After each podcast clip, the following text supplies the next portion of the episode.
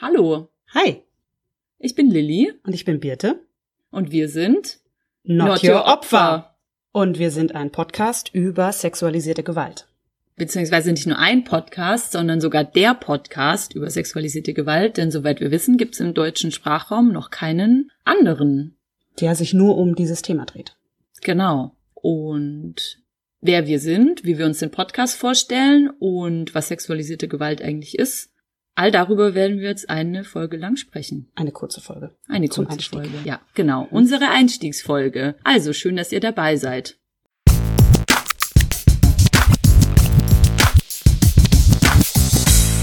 Not Your Opfer. Der Podcast über sexualisierte Gewalt.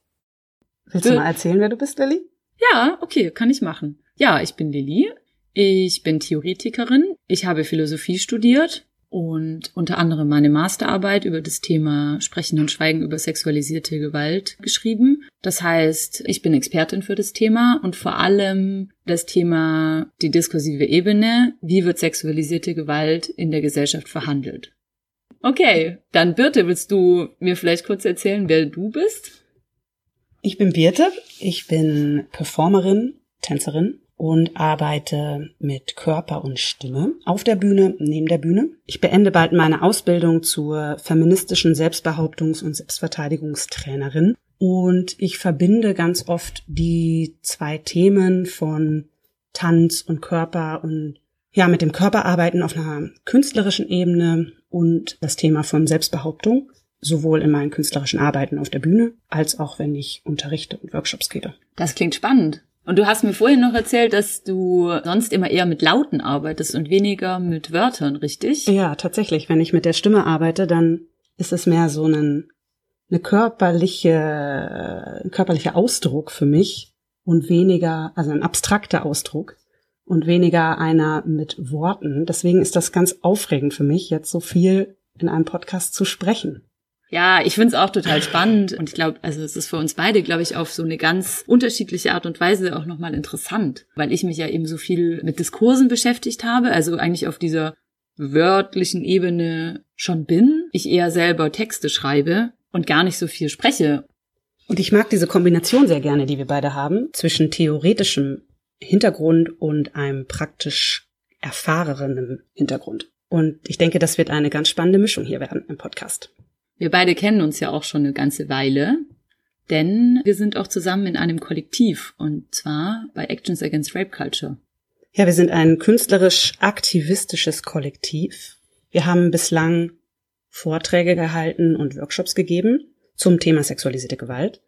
Da jetzt Corona ist, hatten wir natürlich nicht mehr die Möglichkeit dazu. Und der Podcast ist natürlich ein Medium, was dann auf der Hand liegt. Aber ein Podcast über sexualisierte Gewalt ist natürlich nicht nur in Corona-Zeiten wichtig, sondern grundsätzlich immer. Ja, ich würde eher sagen, dass Corona uns jetzt den Anlass gegeben hat, den Podcast zu starten, aber es ist nicht der Grund dafür, sondern es gibt ganz viele andere Gründe, diesen Podcast zu starten. Ein Punkt, der uns ganz wichtig ist, ist, dass wir aufklären wollen. Wir wollen Informationen verbreiten über sexualisierte Gewalt. Genau, denn es gibt ganz viele Mythen und Stigmata, die über sexualisierte Gewalt oder Vergewaltigung, kommen wir auch noch drauf zu sprechen, existieren und in der Gesellschaft vorherrschen. Wir wollen aber nicht nur aufklären, sondern wir wollen auch bestärken. Und das richtet sich insbesondere an andere Betroffene von sexualisierter Gewalt. Auch wir beide sind Betroffene von sexualisierter Gewalt und tatsächlich hoffen wir, dass es für andere Betroffene bestärkend sein kann, Betroffene von sexualisierter Gewalt sprechen zu hören, wie sie über sexualisierte Gewalt sprechen. Unsere Zielgruppe ist aber nicht nur Betroffene von sexualisierter Gewalt, sondern alle Menschen, die sich mit dem Thema auseinandersetzen wollen und unserer Meinung nach müssen das alle tun. Denn wir leben in einer Gesellschaft, in der sexualisierte Gewalt alltäglich und normalisiert ist. Und diesen Gesellschaftszustand, dem würden wir auch einen Namen geben, und zwar nennen wir das Rape Culture. Das musst du erklären, Lilly. Rape Culture findet sich ja auch prominent im Namen unseres Kollektivs, wo schon ausgesagt wird, dass wir offensichtlich was dagegen haben. Actions Against Rape Culture. Die deutsche Übersetzung dafür wäre Vergewaltigungskultur. Aus unterschiedlichen Gründen finden wir den Begriff aber gar nicht so klar und bleiben deswegen lieber beim Englischen. Birte, du hast mich gerade nach einer Definition gefragt. Mhm. Jetzt kommt sie. Ich würde sagen, Rape Culture, das sind soziale Praktiken ganz unterschiedlicher Art, die sexualisierte Gewalt erstens ermöglichen, zweitens verharmlosen und drittens legitimieren. Und von Rape Culture sind alle Menschen Teil. Also nicht nur Betroffene leiden darunter, sondern mehr oder weniger alle Menschen üben Rape Culture aus. Üben aus und leiden darunter. Ja. Wahrscheinlich auch. Ich würde davon ausgehen, dass wesentlich mehr Menschen unter Rape Culture leiden, als sich selber so als Betroffene von sexualisierter Gewalt bezeichnen. Ja, wir hatten vorhin noch mal uns gefragt, was eigentlich der Unterschied zwischen Patriarchat und Rape Culture ist. Ja, das ist eine interessante Frage. Patriarchat und Rape Culture wird manchmal synonym verwendet. Ich würde es aber eher so sehen, dass Rape Culture ein Teil von Patriarchat ist. Patriarchat ist auf jeden Fall der ältere Begriff und ursprünglich besagt er sowas wie männliche Herrschaft über Frauen. Was ich wichtig finde, da noch hinzuzufügen, ist, dass es eben so klingt, als würden so Männer profitieren und Frauen leiden. Und es stimmt aber eben nicht. Auch Männer leiden unter Patriarchat, auch Frauen können profitieren und auch nicht nur Männer üben patriarchale Praktiken aus, sondern auch von Patriarchat sind wir alle Teil. Und auch sexualisierte Gewalt betrifft letztendlich jedes Geschlecht, jedes Alter, jeder gesellschaftliche Hintergrund, jede Hautfarbe, jeden Berufsstand. Mhm. Ich glaube, wir sollten auch noch einmal kurz erklären, warum wir eigentlich von sexualisierter Gewalt sprechen und nicht zum Beispiel von Vergewaltigung. Ich persönlich benutze lieber das Wort sexualisierte Gewalt, weil beim Wort Vergewaltigung eindeutige Vorstellungen in mir und ich glaube auch gesellschaftlich hervorgerufen werden. Nämlich, dass es nur bestimmte Praktiken involviert, dass es von bestimmten Personen auf bestimmte Personen angewendet wird in einem bestimmten Setting und sexualisierte Gewalt viel weitreichender ist und reicht von Belästigungen auf der Straße zu sexistischen Kommentaren allgemein, zu psychischer oder emotionaler Gewalt. Es kann auch ein kompliziertes Netz an Verflechtungen all dieser Gewaltformen, also körperlicher, psychischer, emotionaler Gewalt involvieren oder Abhängigkeitsverhältnissen, wie zum Beispiel finanzieller Abhängigkeit oder Abhängigkeitsbeziehungen zwischen Eltern und Kindern. Und all das wird durch den Begriff sexualisierte Gewalt unserer Meinung nach eingefangen. Und Vergewaltigung schafft es nicht. Und oft wird bei sexualisierter Gewalt auch betont, dass sexualisierte Gewalt reicht von Alltagshandlungen bis hin zu Vergewaltigung als Kriegsstrategie. Ich finde es wichtig zu betonen, dass das dazugehört. Gleichzeitig hattest du auch eine Kritik daran. Ja, genau. Klar, also man sollte das nicht unterschlagen. Es wird in kriegerischen Kontexten auf jeden Fall sehr viel sexualisierte Gewalt ausgeübt, beziehungsweise vergewaltigt. Aber ich habe manchmal das Gefühl, wenn man das überbetont, sexualisierte Gewalt in kriegerischen Kontexten, steht dahinter so eine unterschwellige Absicht, dass man eigentlich ablenken möchte von der Gewalt, in der Gesellschaft, in der man sich bewegt, die im ganz eigenen Umfeld stattfindet. Und man verweist quasi auf diese Kriege, man verweist auf andere Länder, man verweist auf vermeintlich nicht so zivilisierte Gesellschaften, man verweist auf Ausnahmesituationen. Und das passiert, wenn auf sexualisierte Gewalt in kriegerischen äh, Kontexten verwiesen wird. Aber Sexualisierte Gewalt wird total oft eigentlich als Ausnahme geframed, als Sonderfall. Und das ist es aber nicht. Und ganz oft im Fremden gesehen. Also nicht nur in der fremden Kultur, auch im, im Alltäglichen, im Fremden gehört immer zu den anderen und nie ins Nahumfeld. Da ist aber tatsächlich der Ort, an dem sexualisierte Gewalt am häufigsten stattfindet. Ja, da sind wir eigentlich auch schon fast beim Thema Vergewaltigungsmythen, ne? Mhm. Ich glaube, da können wir eine eigene Folge drüber machen. Ja, dazu sollten wir auf jeden ja. Fall eine eigene Folge machen.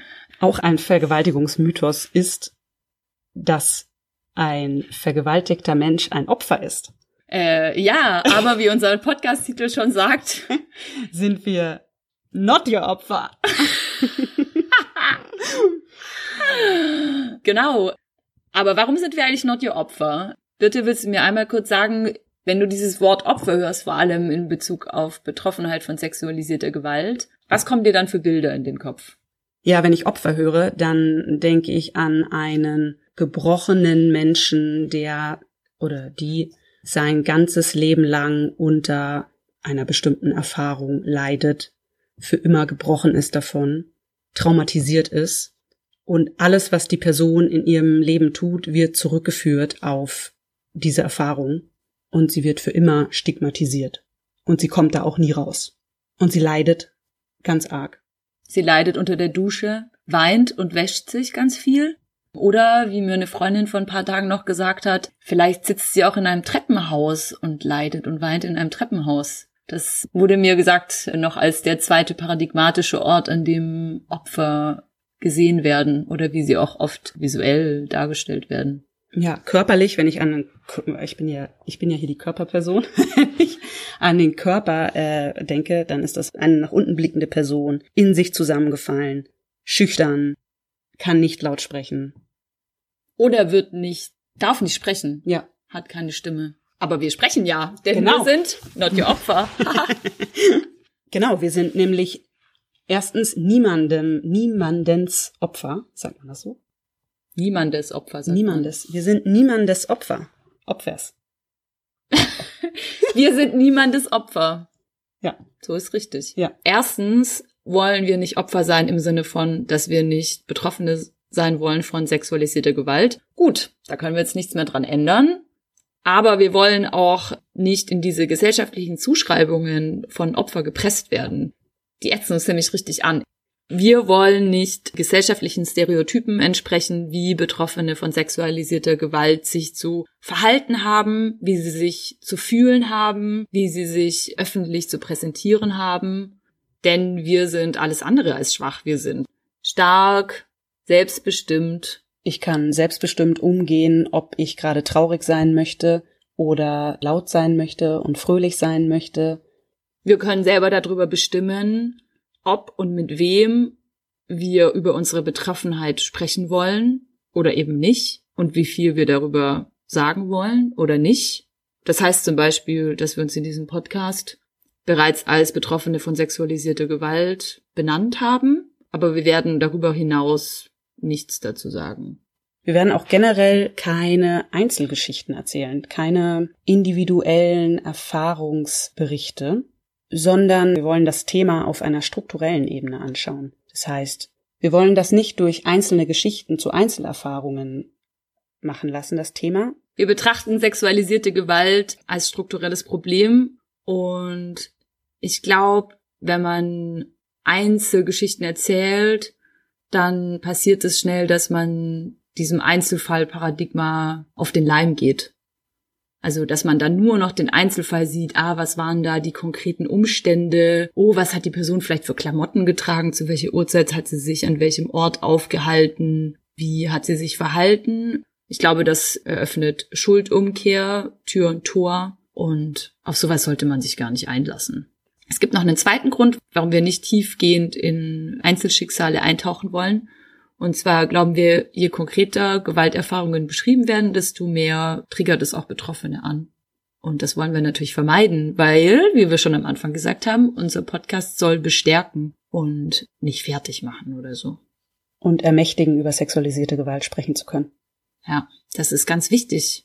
Mir ist noch eine andere Sache eingefallen, was wir nämlich äh, auch machen wollen in dem Podcast, ist nämlich, was du gerade eben angesprochen hast, nicht nur über Diskurse zu sprechen und über, ja, was ist sexualisierte Gewalt und was hat das für Auswirkungen in der Gesellschaft und Kontexte zu klären, sondern auch auf ganz konkrete Dinge schauen wollen, wie, wie kann man Betroffene unterstützen oder auch Möglichkeiten für Betroffene selber mit sexualisierter Gewalt umzugehen. Da wollen wir, ja, verschiedene Dinge beleuchten. Nicht für alles sind wir beide Expertinnen. Deswegen werden wir uns öfters auch mal eine weitere Person einladen und die befragen zu ihren Kenntnissen. Da bin ich schon total gespannt. Ich habe das Gefühl, wir sprudeln nur so vor Ideen, was man alles noch für neue Podcast-Folgen machen könnte. Das heißt, ihr dürft gespannt sein. Ja, und wir freuen uns riesig, oder ich freue mich riesig, Lilly, auf spannende Diskussionen mit dir, auf Austausch und Anregungen. Ach, das kann ich nur zurückgeben, Birte. Hm, und ich hoffe, ihr auch, liebe HörerInnen. Na dann, äh, bis zum nächsten Mal bei Not Your Opfer. Tschüss. Tschüss.